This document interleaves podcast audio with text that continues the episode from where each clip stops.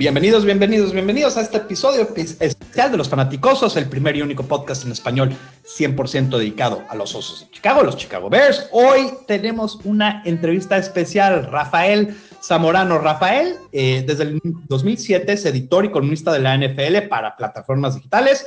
Este, previamente escribió para sitios como KFFL, sportsnet.com.mx. Lo pueden seguir en Twitter como arroba Rafael Zamorano ESPN y es eh, residente especial y, el que sabe del draft. Rafael, eh, buenas tardes, ¿cómo estamos?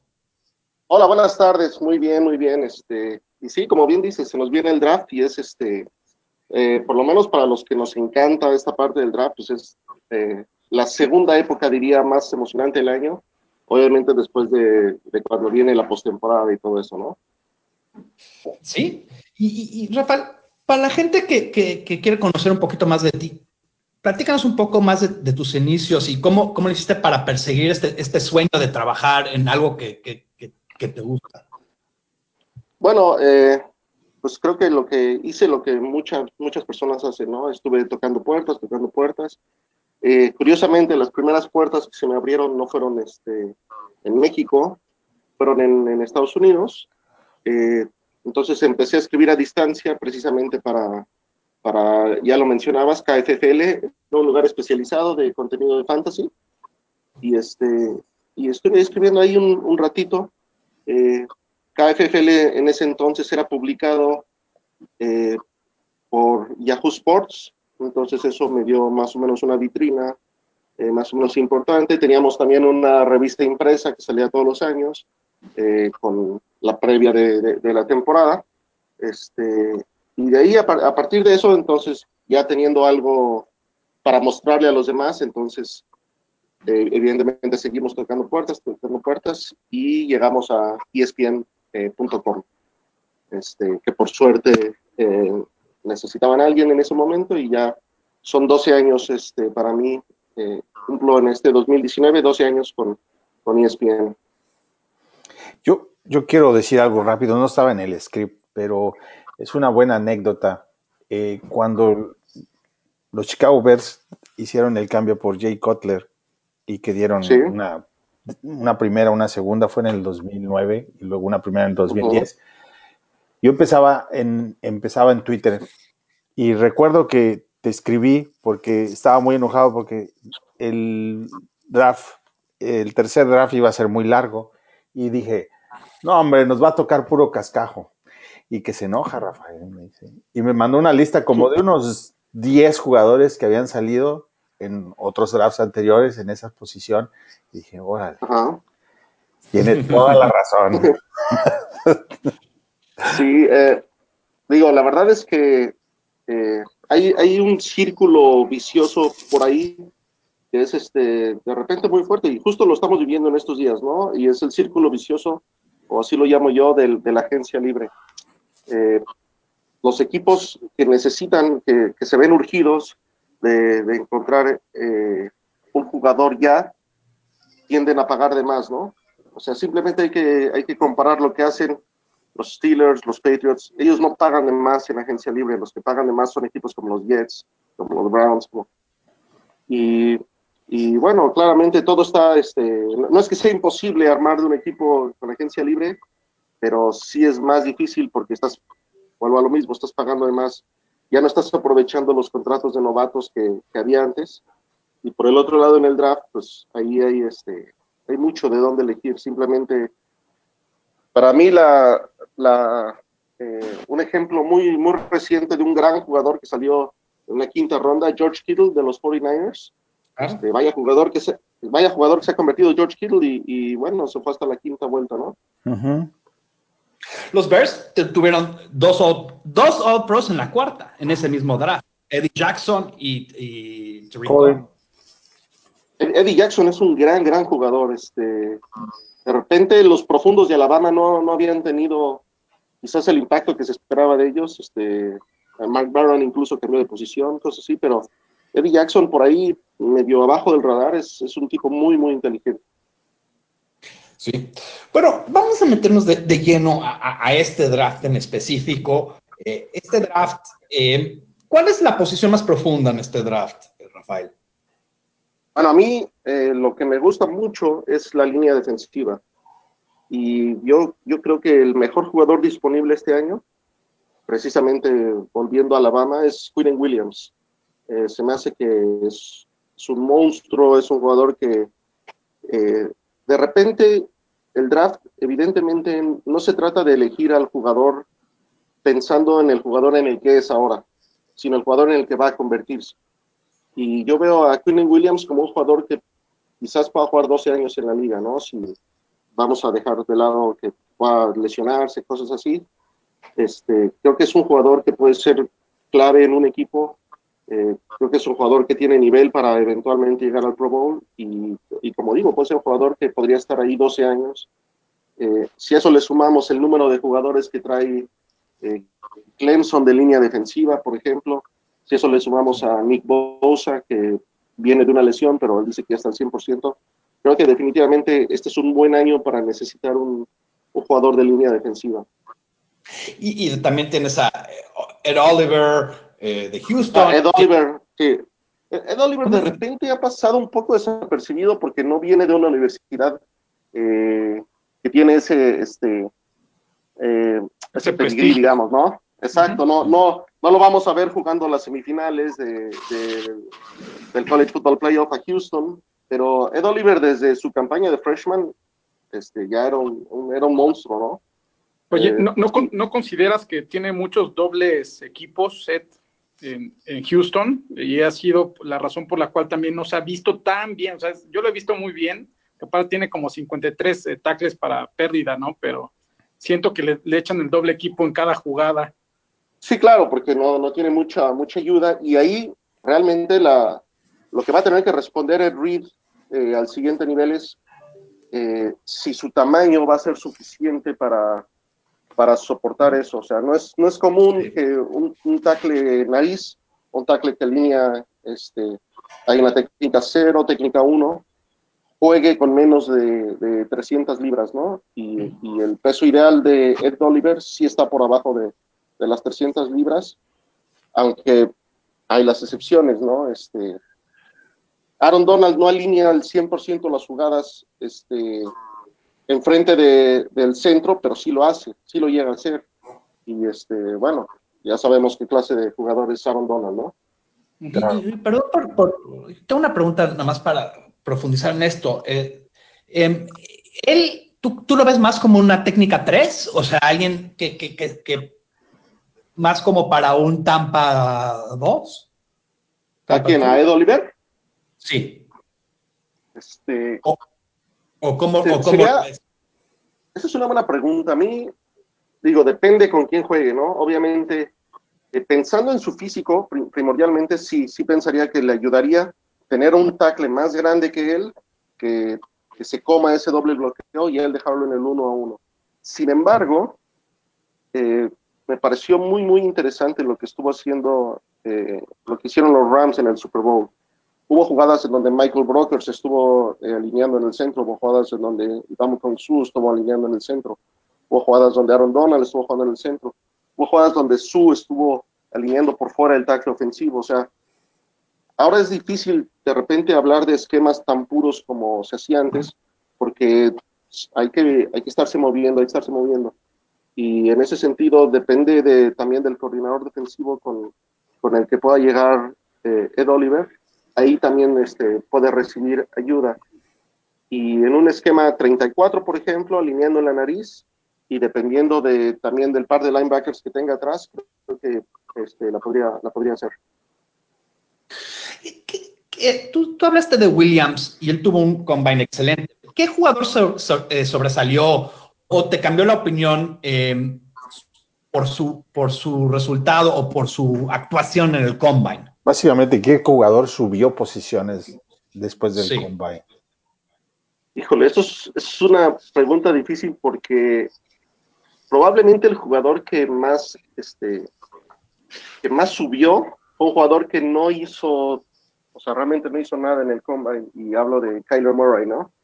El simple hecho de que sacaron la cintita para medirlo y, este, Y, bueno, dijeron, bueno, por lo menos no mide el 5'8, ¿no? 5'9. Eh, yo creo que eso este, finalmente sí le da la oportunidad eh, a los ojos de, la gente que se dedica a eso. Es decir, bueno, vamos a, podemos invertir una selección muy alta de primera ronda, eh, incluyendo, podría ser la, primera global, en, en, este jugador, ¿no? Hay, hay, hay, muchas cuestiones con Kyler Murray que me llaman la atención. O sea, realmente no es un tipo al que le batían mucho los pases este, eh, sobre la línea de golpeo. Eh, incluso en la misma NFL, eh, jugadores muy altos como Flaco este, tienden a tener más pases bateados en la línea que, un Russell Wilson, que sería por ahí la comparación este, más lógica para hacer con, con Kyler Murray. Pero, pero sí es curioso que este, lo que puede hacer media pulgada de diferencia, ¿no? A los ojos de, muchos. Y ya para, ah, tenemos un score aquí que, que, que, hacer una diferencia. Yo siempre he pensado que si eres scoreback y no participas en el combine, entonces ¿a qué fuiste? No? Yo estoy de acuerdo. Yo digo, ah, sí, yo, yo, digo, yo digo que para qué te lastimas, si, para, qué lastimas, si no estás seguro que te va a ayudar, mejor no participes, ¿no? Digo, pero ¿por qué? O sea, ¿por qué no te habría de ayudar? Porque si a, a, Kyler Murray no le ayudó. O sea, no le ayudó. Ahorita es el número uno. Entonces, ¿para qué participar si lo único que te puede hacer es quitarte el número uno? Yo, estoy de acuerdo con que este, ese es como la ve, eso es como lo ve la gente. Pero mi pregunta es, ¿qué, si tú realmente confías en tu jugador, ¿qué más da si lanza o no lanza? O sea, no, lo, que hay que entender, una parte del combine, y eso es lo que, lo que ven los scouts, no es si, si le tiran pases o si los completa o eso, o sea, es cómo se mueve, el trabajo de pies, el, el punto de desprendimiento del balón, la mecánica. Eso no, no le tendría por qué lastimar más allá de que si, si puede o no completar pases con receptores que no conoce. Que finalmente, todos los demás quarterbacks, los que están proyectados para rondas hacia abajo, ellos sí lo hacen. O sea, eh, mi, mi, pregunta es si el, si el quarterback X que está proyectado para irse a la mejor en la séptima ronda o ni eso, si él sí lo hace, tú que vas a cobrar de inicio un contrato de casi 30 millones de dólares, ¿por qué no lo harías? Y tiene que ver con confianza, ¿no? La, la falta de confianza en sí mismo que está mostrando el no, al, no mostrar, al no estar ahí. A mí, a mí honestamente no me gusta que no lo hagan. O sea, y, y, y, se ha vuelto Obviamente ya se ha vuelto, es una tradición que los quarterbacks top no lo hacen. Eh, yo tengo que decir que a mí sí, pues, no, me gusta que no, que no lo hagan. O sea, siento que todos hablan de, no, yo soy un tipo súper competitivo, yo soy este, eh, así, así. Bueno, la competitividad este, se muestra ahí mismo, ¿no? Ahora, eh, ¿hubo un jugador que se lastimó sus chances o bajó su stock en este draft por el combine? Eh, no sé, no sé cómo lo vayan a ver, pero eh, a, la hora de que empiece la primera ronda, pero a mí me preocupa mucho el caso de, de DK Metcalf. Mm. Este, sí, que bueno, que corre muy rápido, eh, sí, tiene un físico impresionante y todo, pero sus números en los ejercicios que son de cambio de dirección no son grandiosos. Eh, fueron de hecho bastante, bastante malos y eso te preocupa en el sentido de que tienes que preguntarte si es un receptor que solo sabe correr una o dos rutas, ¿no? Este, eh, te va a poder ayudar en el, en el centro del campo, trabajando contra, en la zona de linebackers, cuando necesitas eh, convertir un primero y diez corto, pues, o sea, ahí el cambio de dirección ahí es, es fundamental. este, exacto. Entonces, no sé, yo, justamente Metcalf es el tipo de receptor abierto que a mí, a mí personalmente no me gustaría que mi equipo eh, tomara, porque jugadores que dependen únicamente de su velocidad, típicamente suelen, este, suelen no cumplir las expectativas cuando son tomados muy alto en el draft. Y digo, ejemplos hay muchísimos, ¿no? Desde como Ross y Kevin White. John Ross, este, y mucho antes, ¿no? Ted Ginn, Este, sí, Ted Ginn. Aunque Ted Ginn, un montón. a comparación de los otros dos, tuvo una buena carrera. Kevin White no ha podido hacer nada y Ross. Patterson Bueno, pero- creo que también, ¿no?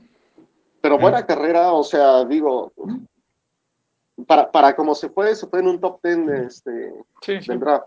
No, o sea, Sí. no hay manera de que justifiques un tipo que lo metes a devolver patadas y que de repente tiene Sí. temporadas de cuánto, 30 recepciones, 40, o Ujú. sea, Sí. Austin es otro ejemplo. Ivan Austin, o sea, perdón, pero Eso fue 14, con, creo, pique. Sí. con, con menos de 20 recepciones por año, este, para que se haya ido en la primera ronda, pues, pues no, este, creo que no. Y le De siguen acuerdo. pagando a Austin, ¿eh? O sea, que De- eso es sí. impresionante. Darius, Hay- Darius Hayward Way, Day, otro, que a, a los Raiders les encanta la velocidad y Al Davis era famoso, ¿no? Por ese tipo de, de contratación que se fijaba más en brazo como Jamarcus Russell y en rapidez eh, como Hayward Bay que cualquier otra. Hasta él decía, yo les voy a enseñar a jugar fútbol americano, pero lo que no les puedes enseñar es rapidez. Yo- Y les resultó ser, no, no da resultado. No, no, y eso eh, justamente es, yo creo que es lo contrario. O sea, si estuviera vivo Al Davis, Metcalf, estoy seguro que estaría ahí en, en el radar de los Raiders. Eh, yo- seguro. Tiene su nombre ahí. sí entiendo que, que muchos piensen que el americano se los pueden enseñar después. Yo no estoy tan seguro. A mí, e- esa es una de las cuestiones que el Combine de repente este, nos va a, ¿cómo se dice? Nos, nos puede ser un poco engañoso. Si nosotros nos fijamos históricamente en algunos de los líderes en todas las este, categorías del Combine, pues la verdad es que no son este, jugadores típicamente que, que nosotros pensemos, ah, sí, ya después de verlo jugar tres o cuatro años, este tipo va al Salón de la Fama. O sea, eh, vean los números, por ejemplo, de un Larry Fitzgerald del Combine. O sea, Ujú. no, este, no, no es necesario eh, correr bien, como dicen las, las Olimpiadas en, en, este, eh, The Underwear Olympics, ¿no? Llaman. Calzoncillos, sí. Sí. Correr, correr rápido en, en, en un este en un en un escenario donde todo está dispuesto para hacerte ver bien. Incluso lo que me preocupa, incluso ahora del, del proceso de, de preparación para el draft, es que la mayoría de estos jugadores están dejando de lado la preparación que tiene que ver específico con su posición, el entrenamiento, para aprender, para aprender otras cosas, ¿no? Les enseñan a cómo correr mejor las 40 yardas, les enseñan eh, una mejor técnica para, para el salto vertical, para el salto este, horizontal, les enseñan a correr el, el de los tres conos, todo eso. Y todo eso es tiempo que, que no están invirtiendo en aprender cosas específicas de su posición que van a necesitar saber al siguiente nivel porque no se enfrentan demasiado a ello a nivel universitario. Entonces, el combine se está volviendo, digamos, una industria en sí misma que se empieza a separar un poco de, de lo, del resto del fútbol americano. Y ahora ser una estrella del combine, si eres el más rápido que corre las 40 yardas, ah, te puedes ganar un premio de no sé cuánto dinero, con no sé qué patrocinador, y este, no sé qué tanto eso eh, con el tiempo realmente sí empieza a afectar ya más seriamente cómo se hacen las evaluaciones, ¿no? Están, yo, yo veo que muchas personas que se dedican a estudiar el draft en la NFL, la verdad es que dejan un poco de lado el video de todo lo que vieron en la carrera colegial de tal o cual jugador por estar viendo los números, ¿no? Y, Sí. y creo que no, no, no, Sí. no puede ser todo números. Ahora, No, de acuerdo. Rafael, este, siguiéndole con el próximo tema y tratando de ver una posición que en todos los drafts de todos los años siempre es muy importante, es la posición de los corebacks. ¿Quiénes son tus primeros core- cuatro corebacks de este draft y en qué orden eh, los pondrías para ti? Híjole, esta es, es una pregunta difícil. Yo creo que yo solamente veo a, a dos quarterbacks que yo tomaría en la primera ronda del draft. Este, hablar de cuatro quarterbacks y este, sé que por ahí obviamente ha surgido nombres como Daniel Jones de Duke. No sé, yo necesito a mí me gusta ver más producción, ¿no? A nivel, a nivel universitario. Eh, los primeros dos para mí son Kyler Murray y Dwayne Haskins. Eh, Kyler Murray eh, claramente creo que es, es, el mejor de todos. Eh, sí tiene que cambiar un poco la manera en que va a jugar porque no va a poder recibir tantos golpes eh, al siguiente nivel como, como recibió en Oklahoma. Aunque también es un jugador que está acostumbrado a, igual que Haskins, a, están acostumbrados a una competencia muy alta. ¿Por qué? Porque Ohio State y porque Oklahoma juegan, juegan contra los equipos top de la nación típicamente. Típicamente están jugando postemporada, son equipos que se, se, meten al college football playoff, este, juegan en situaciones de alta presión también, como son esos partidos. Eh, yo creo que ellos dos sí están por encima del resto. Después uh, se hablaba mucho, por ejemplo, de un Will Greer de West Virginia. A mí la verdad es que siento que, que le falta Daniel Jones. Es un jugador que sí, obviamente parece un coreback de, de NFL. Sí viene de trabajar con David Cutcliffe, que es famoso por trabajar con los Manning, pero pero de ahí a que inviertas una selección tal vez por ahí del lugar 15 en este quarterback, uh, sabemos que, que, los quarterbacks se rigen por sus propias reglas cuando se trata del draft y ahí no les importa mucho pagar de más, pero honestamente, si fuera mi decisión, eh, no lo haría. Oye, Rafael, y, y, a comparación de este año, el año pasado, ¿qué año preferirías para corebacks? Ah, el año pasado, sí, sin duda. El año pasado, de hecho, yo te puedo decir que a mí me gustaba mucho eh, Sam Darnold, eh, Baker Mayfield, eh, muy buena opción a mis ojos. Me gustaba muchísimo y me sigue gustando hasta la fecha lo que puede hacer Lamar Jackson. Creo que este, puede ser muy, muy interesante lo que puede hacer Baltimore en, en el segundo año de, de Lamar Jackson. ahora con la adición de Mark Ingram, creo que eso es lo que le hacía falta a Baltimore para realmente explotar eh, la habilidad de Lamar Jackson. Uh -huh. Y si vamos con los Josh, realmente el único que no me gustaba de los quarterbacks del año pasado es Josh Allen. Él sí, eh, volvemos a lo mismo, es un quarterback que, que, físicamente te impone el brazo y todo, pero se necesita mucho más para, para llegar a ser un gran quarterback de NFL. Josh Allen es el único que para mí no valía una selección de primera ronda. Josh Rosen sí sí de primera ronda, un poco más abajo. Eh, hay cuestiones con, con Josh Rosen que tampoco, tampoco me terminaron por gustar, como por ejemplo que eh, a, la, a, la, mera hora no jugara su tazón, su último, su último partido con UCLA.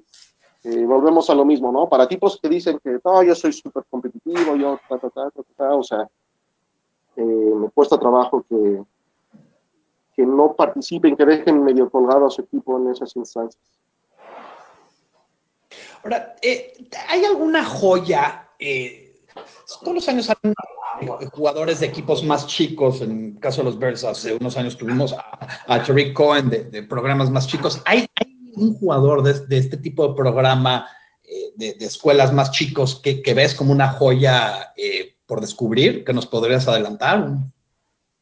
A mí, o, o sea, y no sé qué tanto puedes decir que es equipo chico, a mí sí se me hace eh, Houston se me hace, lo, ya lo mencionamos, Ed Oliver se me hace un jugador que, que si cae en el, en el sistema defensivo correcto, él, él te va a dar mucho. O sea, sí siento que, que tiene, tiene muchísimo juego, tiene eh, una velocidad de manos, eh, una velocidad de pies que, que no es normal.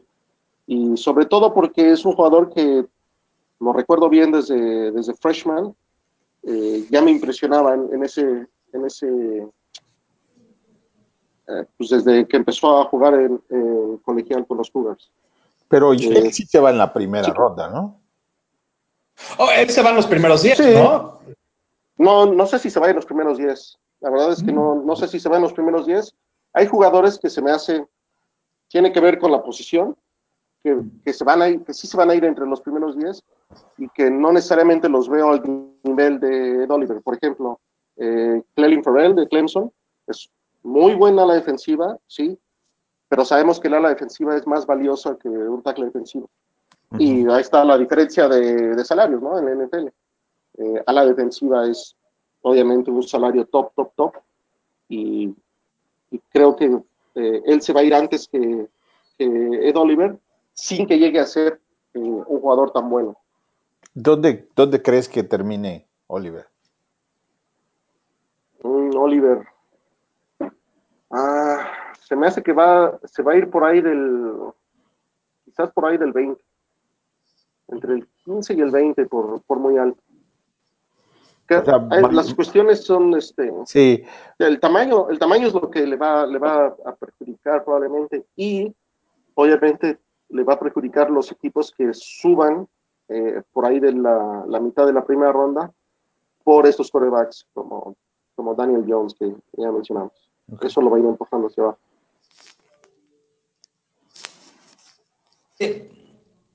¿Qué, ¿Qué equipo apoyas en la NFL? ¿Puedes decir? O, o no se vale. Este, no, sabes, no tengo un equipo favorito en NFL. O sea, después de tanto tiempo este, estar acá, la verdad es que ahora, más que equipos favoritos, tengo jugadores favoritos. Hay jugadores que me encanta ver jugar, que son de esos jugadores que sigues toda la semana. Este, equipos, eh, realmente me da no, me importa si gana un equipo u otro. Evidentemente de niño pequeño sí tenía un equipo favorito. Eh, hoy ya si pierden o si ganan es, este, para mí es más como estarme preguntando por qué ganan o por qué pierden, por qué toman tales decisiones en temporada baja. Este, no, realmente no, no es algo que me, que me duela cuando veo a ese equipo en particular perder. Eh, el equipo que sí me duele cuando, cuando pierden es este equipo de Florida State. Yo soy muy fan de Florida State.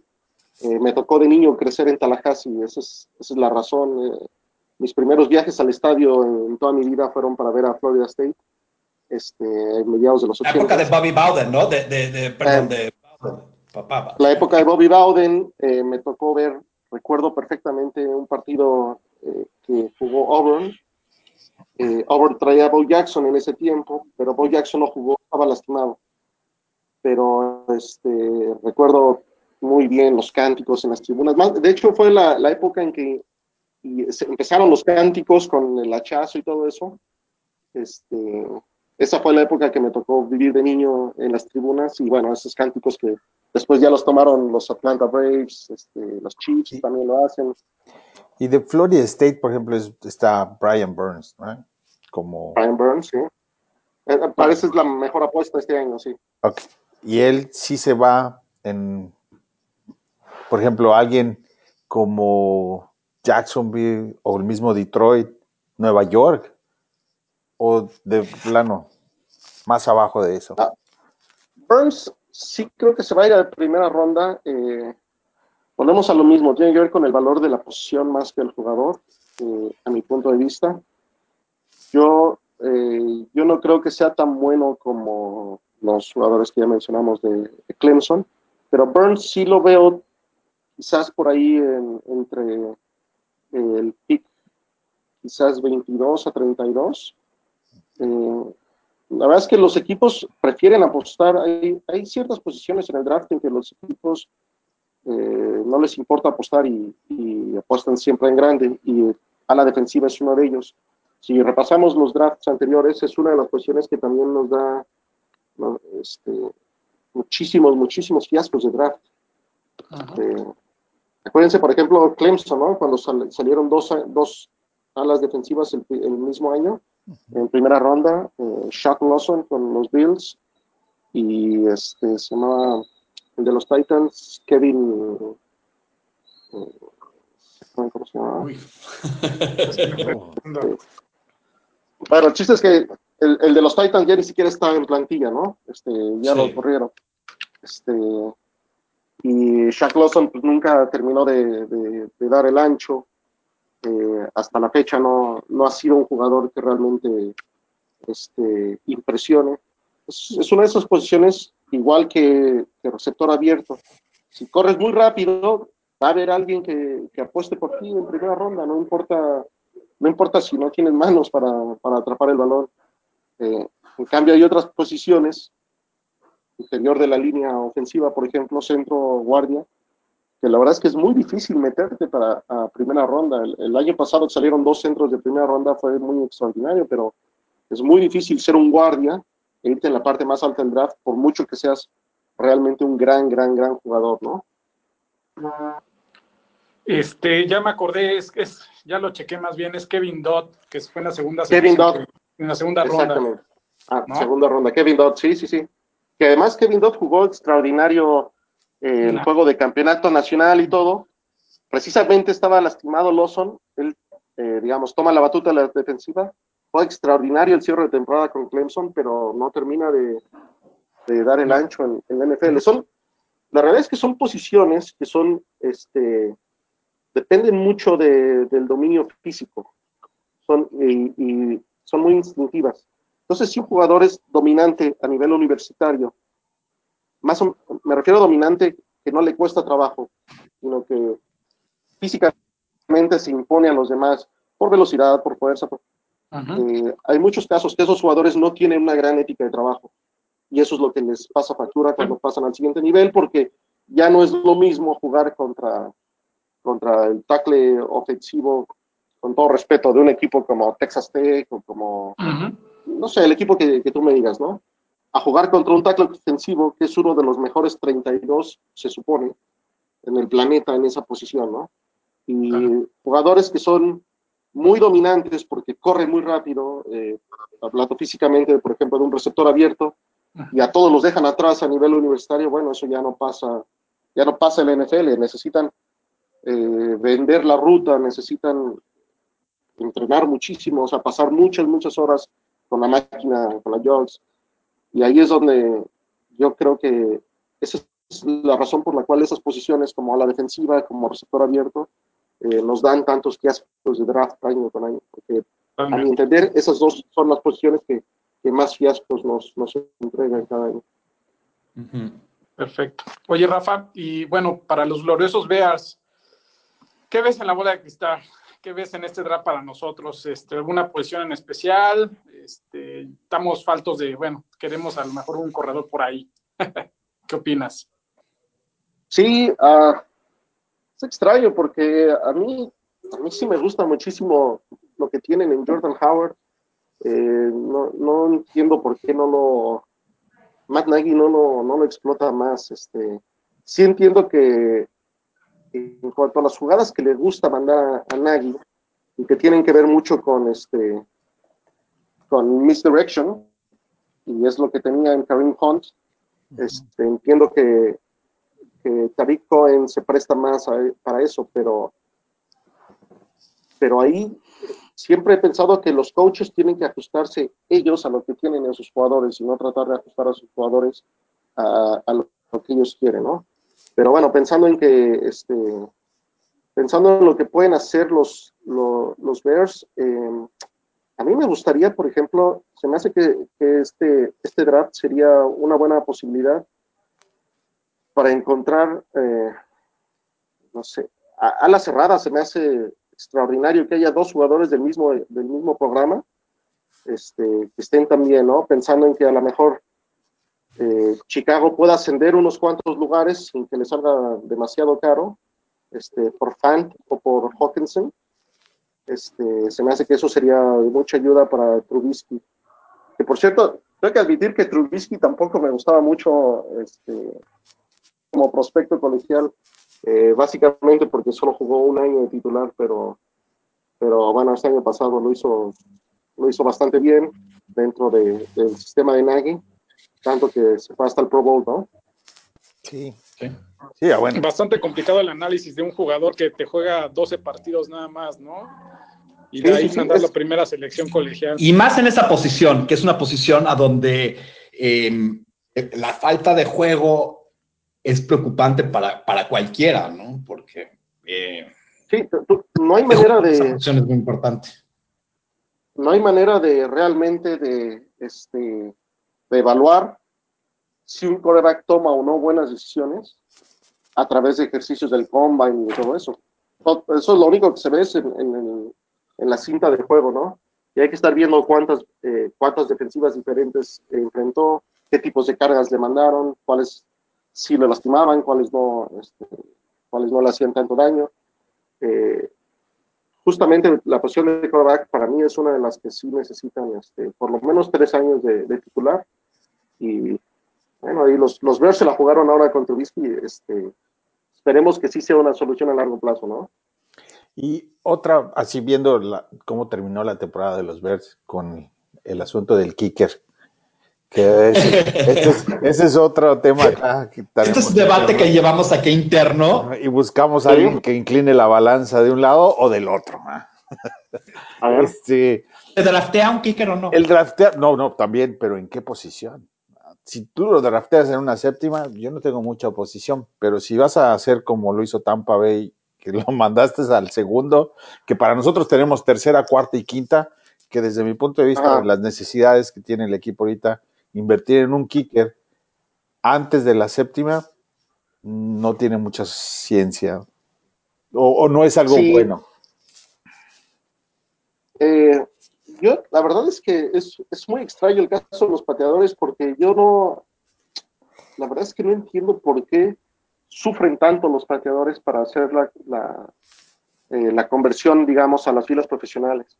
En el caso de, Tampa Bay, que eh, precisamente estamos hablando de, de jugador de, Florida State, este, para haber salido con el, como el pateador más preciso en la historia del, universitario, y luego también el año pasado pasó lo mismo con Zane González, que, todavía salió con mejores números, y, simple y sencillamente les cuesta mucho trabajo eh, en la NFL. No entiendo por qué.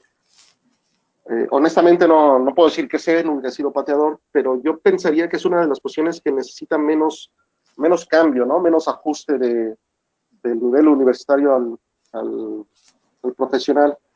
Eh, incluso las marcas del campo, los, los hash marks, son más amplias en el colegial, entonces los ángulos de patada los ángulos de patada yo pensaría que son más difíciles justamente por, esta razón, porque, porque pues, muchas veces sí puedes estar eh, muy sesgado, ¿no? Respecto a, a, los postes. Tomar un pateador alto, mira, si, si vas a sacar de ahí a Adam Vinatieri, tómalo en la tercera ronda, o sea, en la cuarta ronda. El problema es que cómo sabes que, va a ser Vinatieri, ¿no?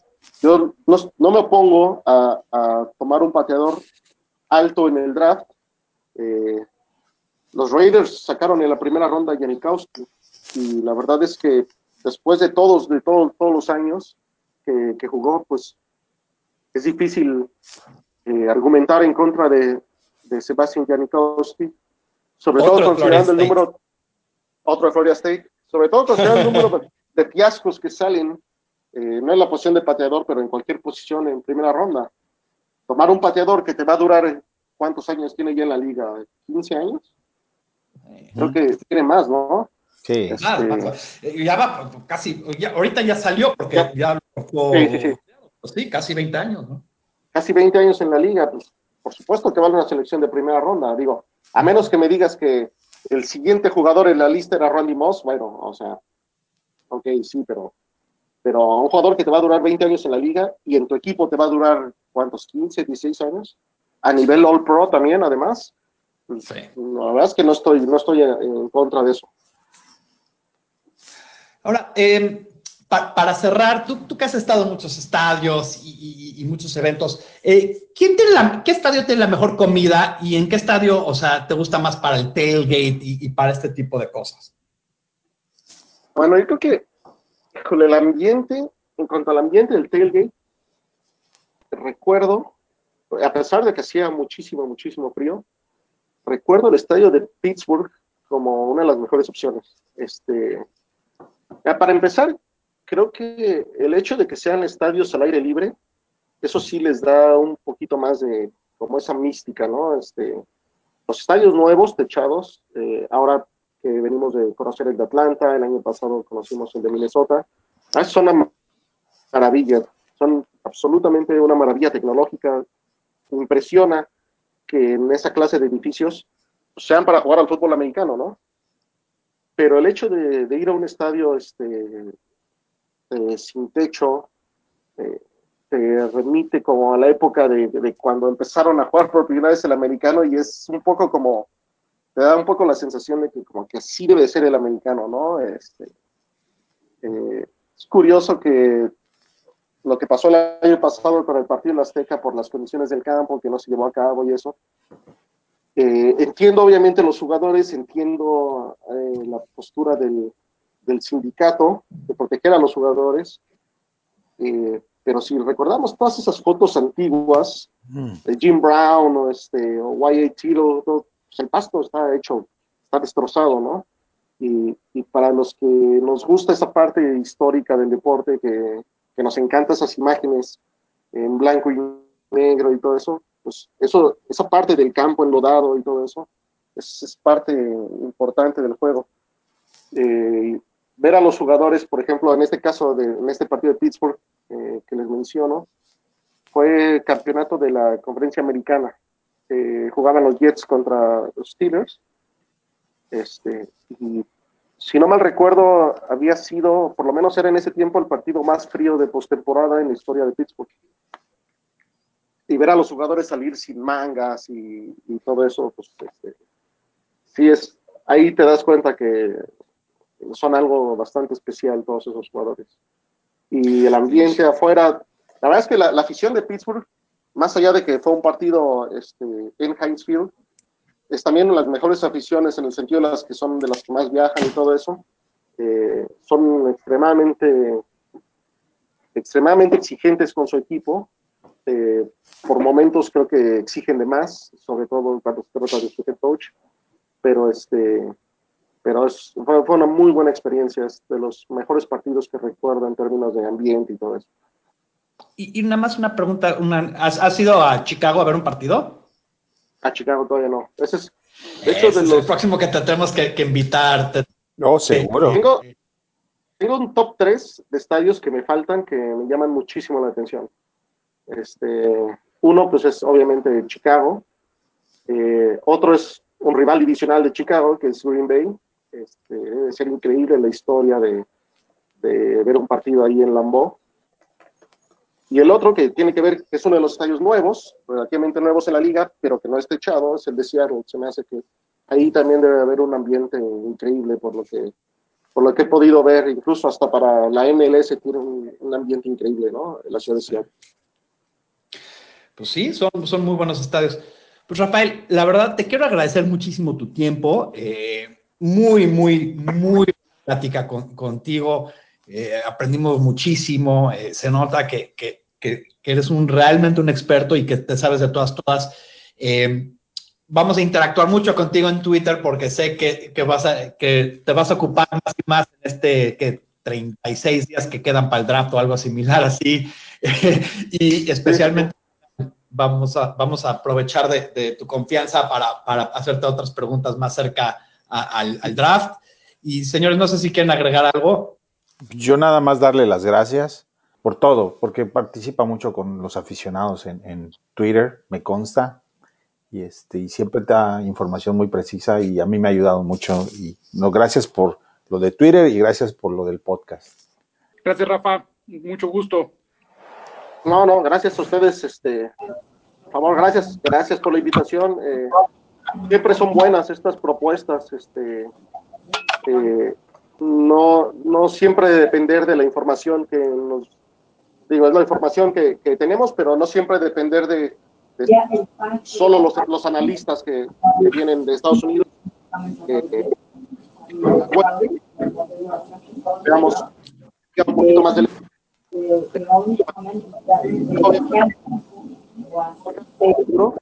también muchos players en el draft.